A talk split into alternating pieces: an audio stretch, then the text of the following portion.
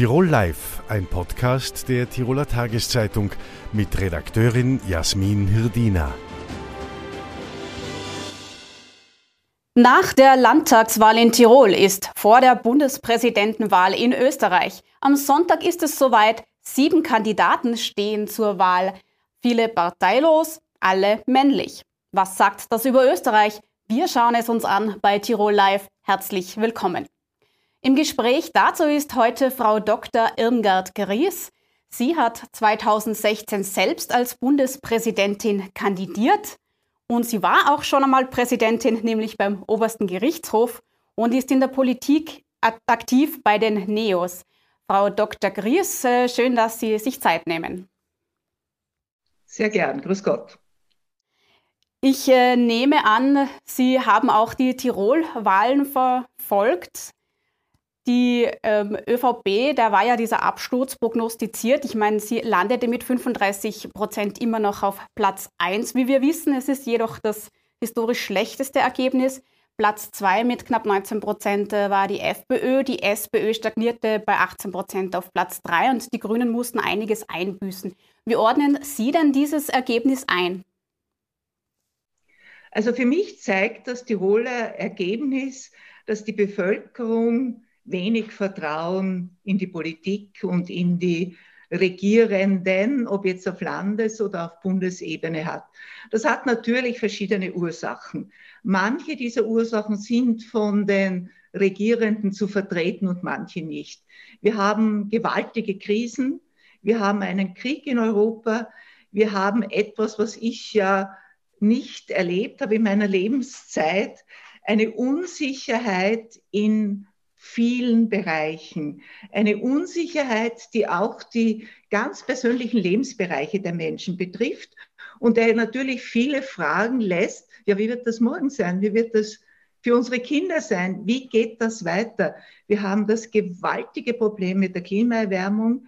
Wir wissen nicht, ob es gelingt, einen Temperaturanstieg zu verhindern, ja, der ja das Leben gerade im Alpenraum wahrscheinlich wesentlich verändern, erschweren, wenn nicht in vielen Bereichen fast unmöglich machen wird. Also das müssen wir uns einmal vor Augen halten.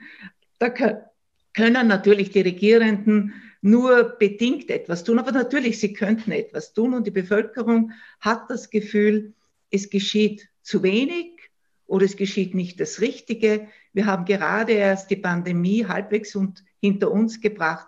Wir sehen diese explodierenden Staatsausgaben, bei denen sich ja auch jeder und jede fragen muss, ja, wie wird das einmal zurückgezahlt? Was kommt jetzt auf uns zu? Und daher ist es gar kein Wunder, dass das Vertrauen in Regierungen auf Bundes- oder Landesebene sehr gering ist. Gerade dieser Stillstand war ja ein Vorwurf aus der Bevölkerung gegenüber diesen etablierten regierenden Parteien, wie Sie es gerade formuliert haben.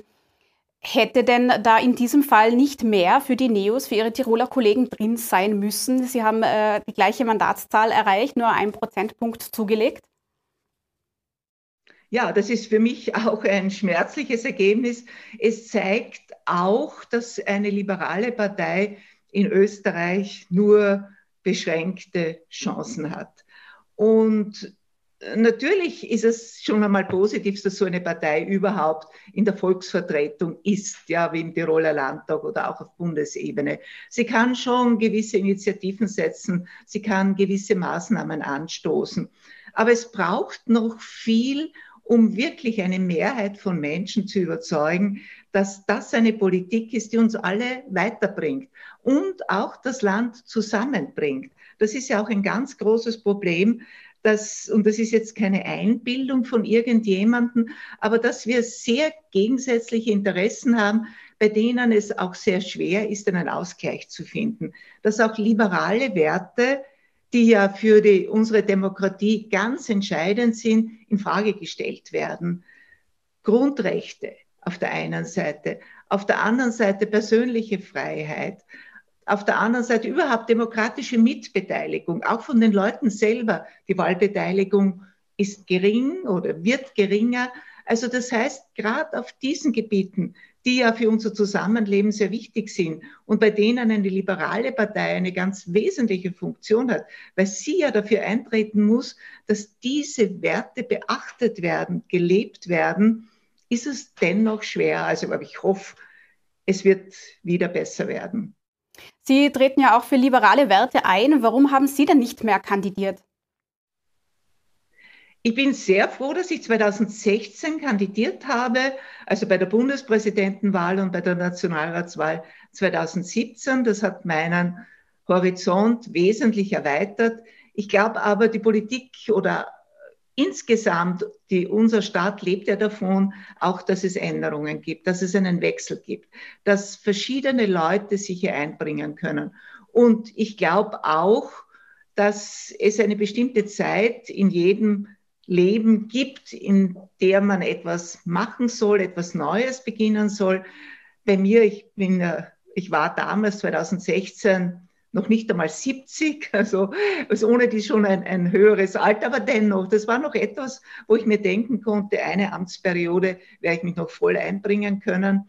Und wer weiß, wie das in Zukunft ist. Und ich glaube auch, dass es da wieder neue Leute braucht, die sich engagieren. Höre ich da ein bisschen Kritik heraus? Ich meine, äh, unser Bundespräsident Alexander van der Bellen ist immerhin äh, zwei, knapp zwei Jahre älter als Sie. Er kandidiert trotzdem noch einmal. Ja, also ich meine, das ist immer eine persönliche Entscheidung. Das muss ja jeder für sich entscheiden. Und jeder muss ja sich fragen, bin ich in der Lage, dieses Amt voll auszufüllen? Und wenn jetzt jemand aufgrund seiner geistigen und körperlichen Verfasstheit der Überzeugung ist, er kann das, warum soll er nicht kandidieren? Hätten Sie kandidiert, wäre zumindest eine Frau auch ins Rennen gegangen. Das ist diesmal ja nicht der Fall. Sie haben sich öffentlich dazu geäußert und haben gesagt, das ist eine Schande für uns Frauen. Wie darf man das denn verstehen? Sind die Frauen selbst daran schuld? Also ich habe nicht gesagt, es ist eine Schande für uns Frauen, sondern es ist eine Schande für die politischen Parteien. Also dass die Parteien wie SPÖ und ÖVP, die sich ja immer wieder staatstragend bezeichnen, dass die niemanden aufgestellt haben. Auch keine Frau, aber auch keinen Mann. Und das ändert natürlich auch die Einschätzung dieser Wahl, weil die Leute das Gefühl bekommen, die wäre ja oft darauf angesprochen, eigentlich ist es gar nicht so wichtig, nicht wer da jetzt gewählt wird, denn man sieht ja, dass die Parteien gar keinen Kandidaten, auch keine Kandidatin aufstellen. Offenbar ist es ihnen das nicht wert, dass sie auch hier eine Chance ergreifen, eine Persönlichkeit für die Spitze des Staates auszuwählen. Also eher ein parteiinternes Problem. Wenn man sich umhört, das ist äh, egal ob auf kommunaler, auf Landes- oder auf Bundesebene, ist immer der Zeitfaktor und das äh, Leben der Frauen ein Grund, dass sie sagen, sie wollen sich nicht in die Politik einbringen. Sie sind ja nun äh, erfahrene Politikerin. Was glauben Sie denn, was ist denn der Grund, warum sich immer noch in Österreich äh, verhältnismäßig wenig Frauen in die Politik vorwagen? Ja, aber Sie sagen zu Recht verhältnismäßig. Es sind ja viel mehr Frauen geworden und es sind auch im Nationalrat viele Frauen, also nicht die Mehrheit, aber es sind viele Frauen im Nationalrat. Wir haben zwei Parteien, bei denen die Vorsitzenden Frauen sind, bei der SPÖ, auch bei den NEOS. Also das heißt, es sind ja Frauen in der Politik. Wir haben in der Regierung Frauen. Ich glaube, die Hälfte der Frauen, der Regierungsmitglieder, das sind Frauen.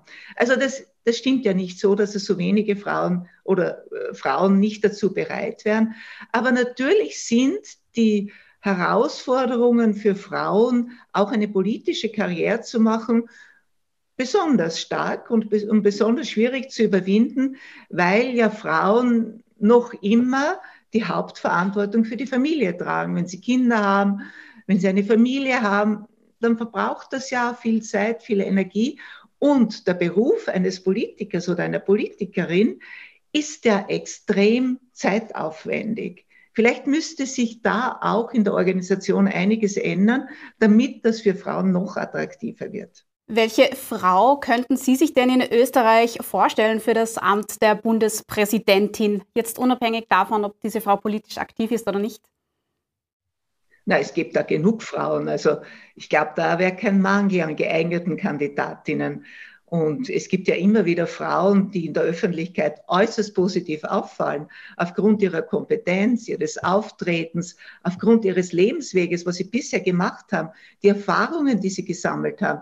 Denn für das Amt des Bundespräsidenten braucht es ja eine Persönlichkeit, die integrativ ist, die also verschiedenste Bevölkerungskreise ansprechen kann.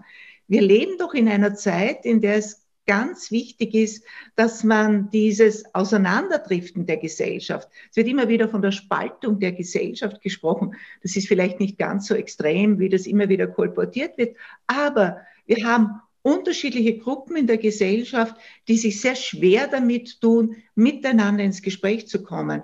Und gerade der Bundespräsident oder die Bundespräsidentin sollte darauf hinwirken, dass es hier Gespräche gibt, wieder eine Kommunikationsbasis gibt.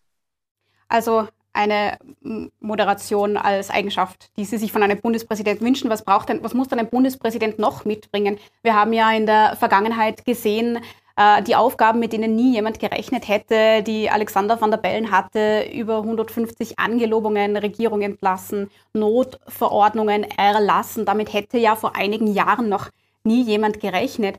Ähm, wenn Sie das jetzt Revue passieren lassen, was wünschen Sie sich denn von einem Bundespräsidenten oder von einer Bundespräsidentin? Also ich wünsche mir vom Amtsinhaber oder von der Amtsinhaberin, dass er den Leuten, der Bevölkerung, uns allen hilft, Orientierung zu finden. Orientierung in dieser schwierigen Zeit, in der es so unterschiedliche Strömungen gibt, in der die Entwicklung so rasant verläuft auf vielen Gebieten. Das können positive Entwicklungen sein, das können negative Entwicklungen sein. Aber für viele von uns ist es sehr schwer, damit Schritt zu halten und damit noch einen Boden unter den Füßen zu haben. Und der Bundespräsident oder die Bundespräsidentin sollte den Menschen Mut einflößen. Also jemand sein, der sagt, wir schaffen das. Wir bringen das zusammen. Wir können auch diese Herausforderung bewältigen und es nicht nur bei den Worten belassen, bei Reden kann man auch alles Mögliche, sondern auch Aktionen starten, die hier etwas bewirken und die hilfreich sind. Also er kann bestimmte Entwicklungen auch in der Gesetzgebung, in der Organisation des Staates anstoßen, die darauf hinauslaufen, dass wir eben in der Lage sind, auch in Zukunft ein Leben zu führen, in dem Menschen sich entfalten können, in dem Menschen sich sicher fühlen. Die Sicherheit spielt eine ganz große Rolle auch heutzutage und etwas aus ihrem Leben machen können. Und da hat der Bundespräsident oder die Bundespräsidentin eine ganz wichtige Funktion. Die ÖVP und die SPÖ haben ja keine eigenen Kandidaten und keinen Kandidaten nominiert. Mit Tassilo Valentin, Gerald Groß und Heinrich Staudinger äh, gibt es auch eine Fülle an Parteilosen. Auch Alexander van der Bellen ist äh, parteilos, wenngleich mit grünem Hintergrund. Auch Sie sind damals als parteilos angetreten. Ist es denn für einen Bundespräsidenten von Vorteil, sich nicht unter einen politischen Banner zu stellen? Ich glaube, es ist notwendig, dass ein Bundespräsident oder eine Bundespräsidentin über den Parteien steht der oder die darf jetzt nicht Anwalt einer Partei sein in diesem Amt. Und wenn natürlich jemand aus einer Partei kommt, ist das dann schon eine Änderung für ihn oder für sie, wenn er dann parteiunabhängig auch agieren muss. Ja? Nicht nur auf dem Papier, ich gehöre keiner Partei an oder ich stelle meine Parteimitgliedschaft ruhen, sondern dass er wirklich für alle Österreicherinnen und Österreicher, für alle Menschen, die hier leben, muss man sagen, da ist. Und da ist es natürlich gut, wenn er nicht einer bestimmten Interessengruppe verpflichtet ist und sich auch nicht verpflichtet fühlt, sondern wirklich für alle da ist. Also Parteiunabhängigkeit ist ein nicht nur ein Vorteil für einen Bundespräsidenten und eine Bundespräsidentin, ich würde sagen, es ist eine Notwendigkeit. Welche Rolle spielt denn die Erfahrung dabei? Auch Sie waren damals Quereinsteigerin. Auch diesmal haben wir wieder mehrere politische Quereinsteiger. Ist es denn äh, für Sie, finden Sie es gut, dass in Österreich prinzipiell jeder zum Bundespräsidenten oder Bundespräsidentin werden kann? Ja, grundsätzlich ja. Wir haben ja ab 35, wenn jemand zum Nationalrat wählbar ist, kann er kandidieren, wenn er die 6000 Unterstützungserklärungen zusammenbringt. Das finde ich positiv und ich finde, es braucht natürlich eine Lebenserfahrung. Das muss schon ein Mensch sein, der in seinem Leben auch etwas erreicht hat und etwas aufzuweisen hat.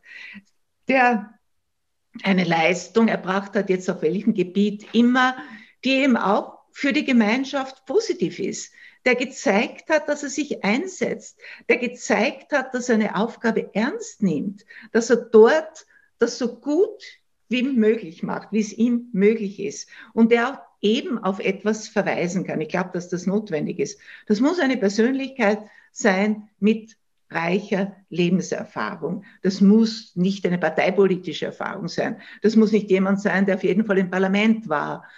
Aber jemand, der das Leben kennt, der weiß, was die Leute bei uns brauchen und der sich daher auch glaubwürdig dafür einsetzen kann. Also ein Mann oder eine Frau aus, aus dem Volk, wie man so schön sagt. Frau Gries. Aus dem Volk. Genau, für das Volk. genau, aus dem Volk für das Volk. Das ist ein schönes Schlusswort. Frau Gries, ich danke Ihnen für das Interview. Alles Gute nach Wien. Vielen Dank, gerne. Morgen ist Welttierschutztag. In Österreich leben Schätzungen zufolge rund 5 Millionen Haustiere, nicht immer unter artgerechten Bedingungen. Und weil sie selber nicht für sich sprechen können, tun das Tierschützer, so wie Manuela Brandl. Sie ist seit vielen Jahren in Tirol für den Tierschutz aktiv und heute zu Gast im Studio. Herzlich willkommen. Vielen Dank für die Einladung. Frau Brandl, Sie haben das Katzenheim im Oberland gegründet, äh, Drohnenrettungen für Rehkitze erstmals initiiert, zahlreiche Tiere vermittelt und das neben Ihrem Beruf als Geschäftsführerin des Sozialsprengels im Bitztal. Wie geht sich das denn aus und warum tut man sich das an? Ausgehen tut es sich mit einem guten Zeitmanagement und je mehr ich zu tun habe, umso mehr schaffe ich. Antun ist eine gute Frage. Man investiert sehr viel Geld, aber man bekommt brutal viel zurück von den Tieren und es ist einfach mein Leben. Womit hat das gestartet?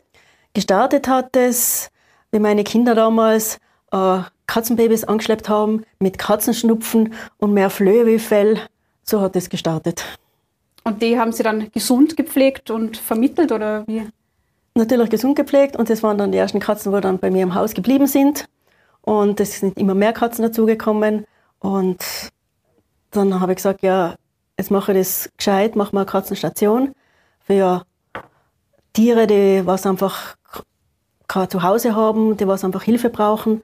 Und so hat es schön langsam gestartet. Und ich habe jetzt sicher schon an die knapp 4000 Katzen aufgenommen gehabt seit 1999.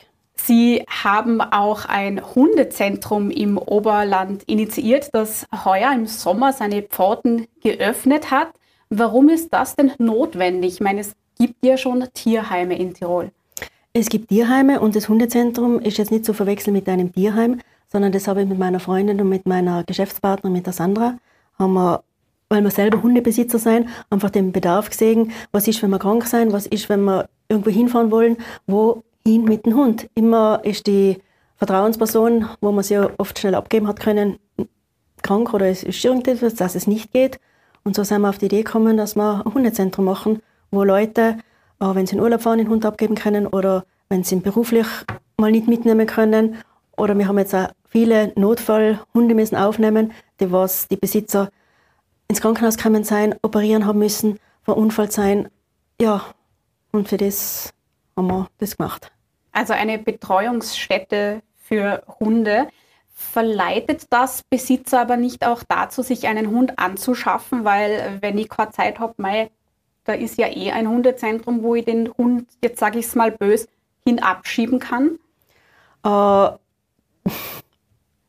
weiß ich noch nicht. Jetzt sind einmal die ganzen Hundebesitzer dran, die was jetzt einfach in Urlaub fahren wollen, aufgrund von der Corona-Sperren und so weiter. Und bei manchen hat sich der Job gewechselt und die sagen, bitte kann ich mehr Tagesbetreuung machen, dass ich einen Hund vom Montag bis Freitag abgeben kann. Also einfach ein Angebot zur Unterstützung. Genau, zur Unterstützung, dass vor allem die Hunde nachher bei den Besitzer bleiben können. Und dass es ihnen dort gut geht. Genau. Weil Sie jetzt Corona angesprochen haben, während der Pandemie haben sich viele Menschen Tiere zugelegt.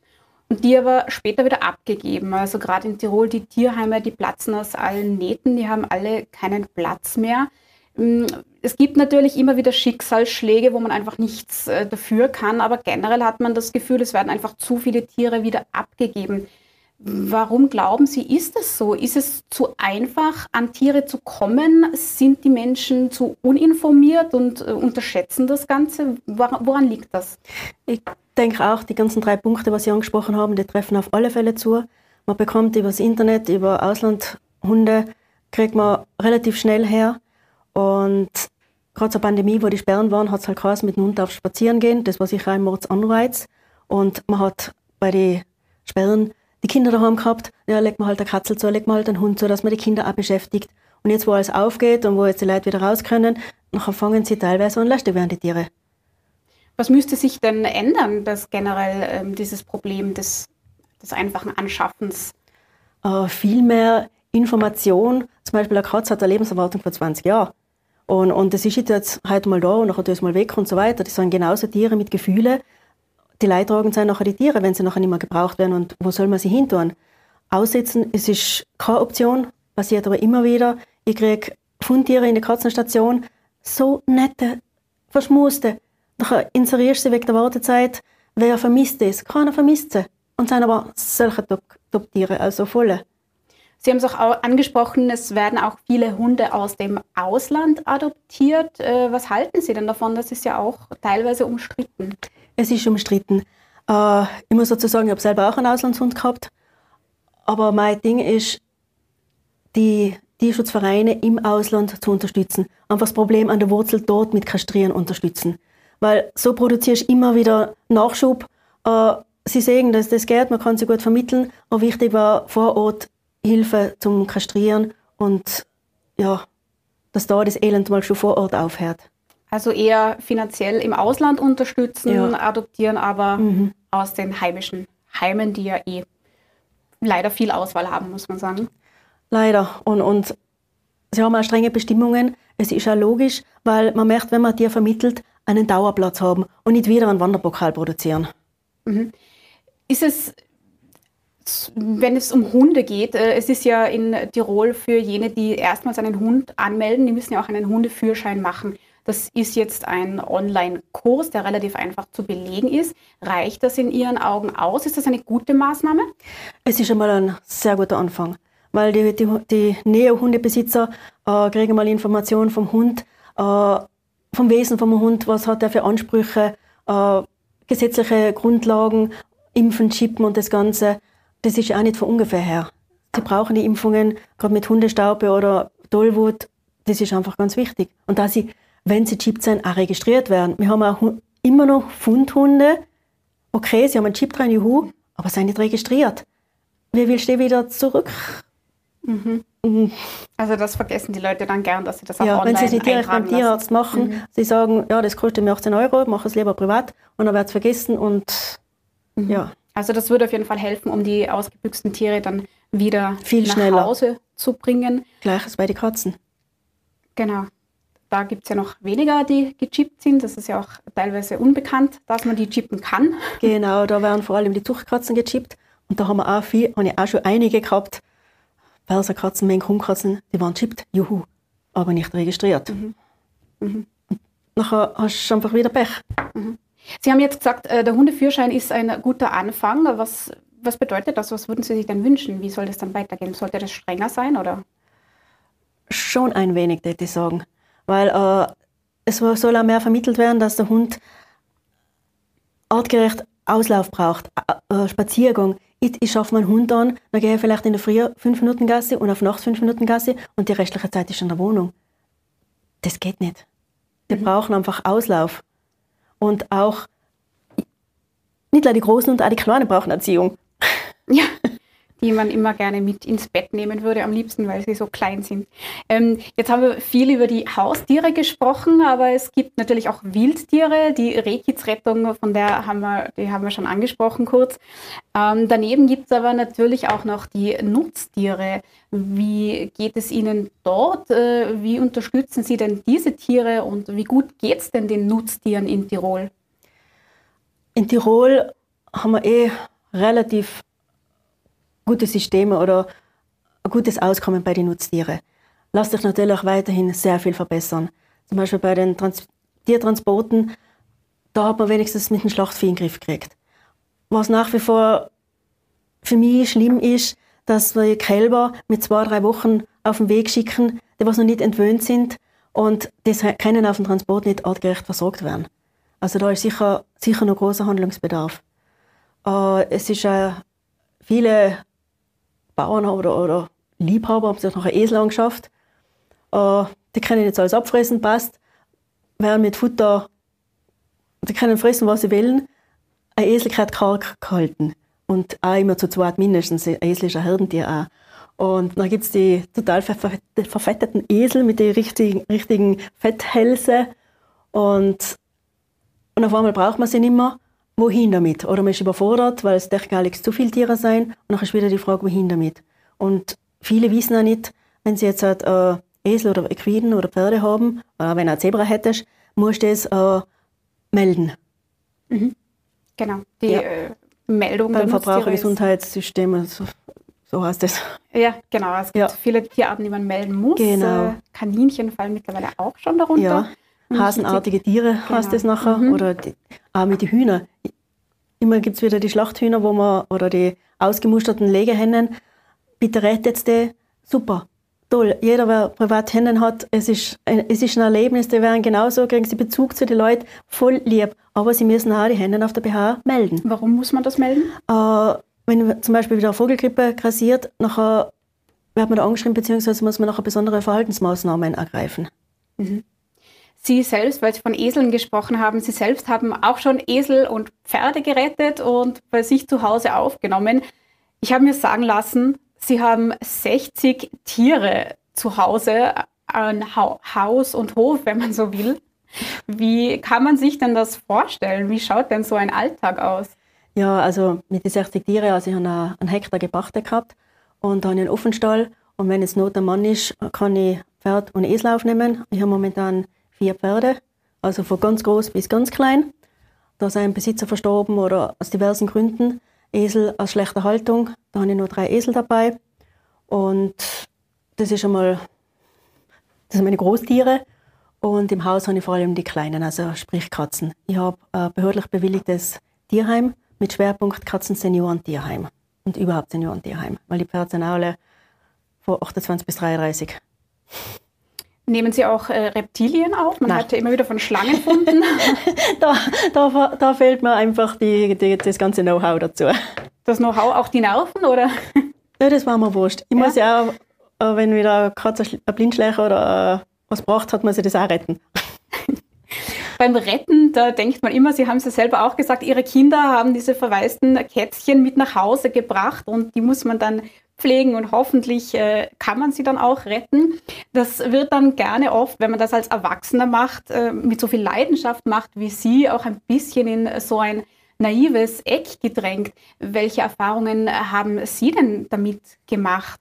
Äh, Leute rufen immer vermehrt an, ja, sie haben ein Problem, äh, möglichst schnell eine Katze abgeben, wenn sie jetzt unsauber geworden ist, was viel bei Wohnungskatzen passiert, wenn sie alleine gehalten werden. Eine Katze ist kein Einzelgänger, sondern nur ein Einzeljäger. Eine Katze, reine Wohnungshaltung unbedingt zu zweit. Ganz selten packt eine Katze, die hat noch resigniert. Auch viele fangen mit zwei, drei Jahren und fangen nachher äh, protestieren an, fangen herumbieseln, herumkoten an und nachher muss das Tier natürlich weg, weil das geht nicht. Und da, nachher kriegst du eine unsozialisierte Katze, wo äh, unsauber ist, super. Mhm. Also die Katze zeigt an, dass es ihr eigentlich nicht gut geht wie, und die falsche Reaktion genau. des Halters ist und dann gebe ich sie weg, statt dass ich die Umstände ändere. Genau, und, wie, und die Katze ist immer wieder die Leidtragende. Mhm. Ähm, wie reagieren denn die Menschen auf Sie und Ihre Arbeit? Gibt es da immer nur äh, Menschen, die sagen, das ist toll, die will ich unterstützen oder gibt es da auch negative Reaktionen? Also bisher wirklich positive Unterstützungen. Also ich kriege auch immer wieder Spenden, Sachspenden oder Geldspenden und äh, Futterspenden vor allem. Und einfach äh, super, dass das jemand macht. Ja. Wie geht es Ihnen da mit der Politik auf kommunaler oder Landesebene? Sie haben ja viel Kontakt mit den Behörden. Das habe ich schon herausgehört. Wie geht es Ihnen da mit der Politik? Haben die Gehör für den Tierschutz? Wird das ernst genommen in Tirol? Hm, teilweise. teilweise. Was haben Sie für Erfahrungen gemacht? Äh, gerade bei uns in der Gemeinde, ja, sie waren froh, dass das jetzt erledigt hat, dass sie im ganzen Gemeindegebiet einmal die ganzen Katzen durchkastriert haben, aber nachher irgendetwas äh, locker machen ist schwierig bei den Gemeinden. Mhm. Sie haben ja ähm, Ihren Verein. Äh, wie kann man denn den unterstützen? Äh, mein Verein Manueles Tierheimat kann man unterstützen mit Sachspenden, Futterspenden, Geldspenden. Es ist, es ist egal. Weil ich habe so viele Katzen, das Futter wird alles gefressen, was, was ich kriege. Also es kann nie genug zu essen geben. Genau. Und wenn man äh, selbst ein Tier findet, äh, man kann bei Ihnen anrufen oder wie man, meldet man sich am besten? Man kann bei mir anrufen, lieber anrufen, wie E-Mails schreiben oder über WhatsApp oder, oder Ding, weil ich kann nicht dauernd ins Internet reinschauen. Weil mein Tagesablauf ist wirklich sehr knackig und, und telefonisch findet man oft noch eine schnellere Lösung. Mhm. Und wenn Sie jetzt ein Tier gefunden haben und wenn es nicht ganz dringend ist, dass ich es jetzt aufnehmen muss, dann kann man andere Wege suchen, dass man es vielleicht direkt vermitteln kann oder oft ist eine Kleinigkeit, ah, ja genau, super, so machen wir es und das passt. Frau Brandl, ich habe noch einen TT-Leserbrief gefunden, der ist aus dem Jahr 2021 und da schreibt ein Leser, die Frau Brandl ist eine Heldin. Sehen Sie sich selbst auch als Heldin? Nein. Nein. Nein. Was würden Sie sagen? Äh, Berufung. Berufung, genau. Es ist einfach, wie hat meine Tochter gesagt, äh, Mama, du bist eigentlich eine Wegbegleiterin und eine Wegbereiterin. Weil durch meine Senioren haben, begleite natürlich auch viel in den Tod. Oder wenn ich Notfälle aufnehme, ich schaue, dass sie wieder einen neuen Sitzer kriegen. Mhm. Und das war, hat mich sehr beeindruckt, was meine Tochter da gesagt hat. Wo findet man denn nun, verraten Sie uns das noch, diese ganzen Kontaktinfos, äh, wenn man sie braucht? Die Kontaktinfos finden Sie natürlich im World Wide Web, nicht? und zwar unter www www.katzenstation-oberland.com. Da wird man direkt auf Manuelas Tierheimat umgeleitet und da steht alles drin, was wir alles machen, von Pferde, Esel, Katzen, Rehkitzrettung, alles. Alles, was kreucht und fleucht. Genau. Frau Brandl, ich danke für den Besuch im Studio und wünsche Ihnen weiterhin alles Gute für Ihre Arbeit. Vielen Dank. Danke auch Ihnen im Namen des gesamten Teams für Ihr Interesse. Alle Ausgaben von Tirol Live gibt es wie immer auf tt.com zum Nachsehen, als Podcast zum Nachhören auf allen gängigen Plattformen und natürlich zum Nachlesen in Ihrer Tiroler Tageszeitung. Bis zum nächsten Mal. Servus. Tirol Live, ein Podcast der Tiroler Tageszeitung. Das Video dazu sehen Sie auf tt.com.